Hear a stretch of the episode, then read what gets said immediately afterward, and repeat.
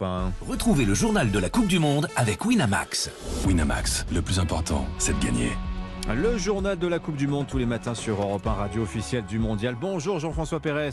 Bonjour Dimitri, bonjour à tous. Chef du service des sports d'Europe 1 en direct de Doha au Qatar. C'est donc parti, Jeff, pour cette 22e édition. Oui. Mais alors, c'est mal parti pour le Qatar qui s'est fait battre d'entrée et lâché par ses supporters. Quelle image Oui, c'est l'image qui restera pour tous ceux qui sont restés au stade jusqu'au bout, comme nous, hein, dès la mi-temps de ce match d'ouverture, alors que sur le terrain, les Qataris, euh, tétanisés par l'enjeu, étaient menés 2-0 par l'Équateur.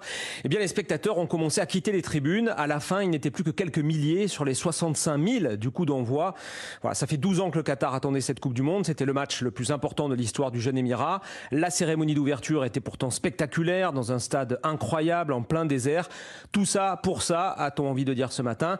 Pas sûr que l'émir et son père présent en tribune aient apprécié outre mesure. Il va falloir qu'ils apprennent la patience, les Qataris, parce que c'est vrai, Ouais. battu 2-0. Je pense que ça, ils sont dit, c'est le match est plié. Alors que c'est- le foot, c'est 90 minutes. Bon, on est à la veille.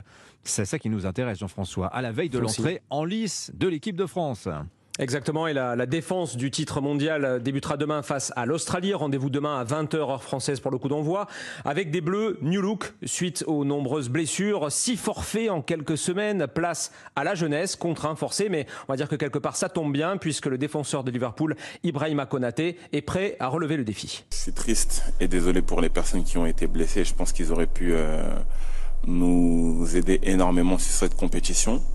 Maintenant, c'est la nouvelle génération et beaucoup de jeunes qui les remplacent aujourd'hui. Et je pense que c'est l'opportunité aussi euh, pour nous tous euh, de montrer nos qualités et de montrer de quoi on est capable, euh, que ce soit au coach ou à l'ensemble de la France.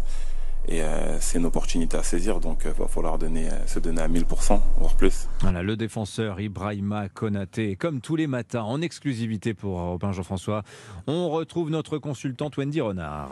Avec euh, ce matin cette question centrale, hein, qui pour remplacer Karim Benzema, rentré à Madrid après son forfait pour blessure qui nous a occupé tout ce week-end? Eh bien Jacques Vendroux lui a soumis la candidature d'Olivier Giroud, candidature que Wendy Renard valide à 100%. Oui, c'est un joueur d'instinct, j'ai envie de dire. Il est hum, déjà il a un gabarit qui parle pour lui. Il est toujours euh, en train de, se battre. C'est un joueur qui joue pour le collectif.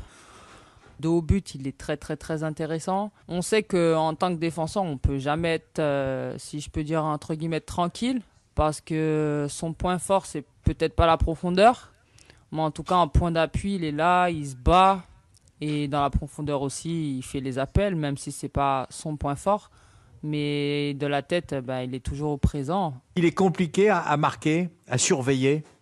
Oui, il est compliqué. On a même pu voir le, même la déclaration de Van Dijk là, dernièrement, dire que c'est l'attaquant qui lui a posé le plus de, de problèmes parce que je dis, il est, c'est un point d'appui.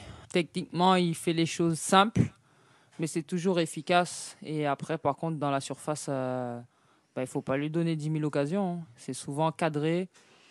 Il fait souvent le geste juste.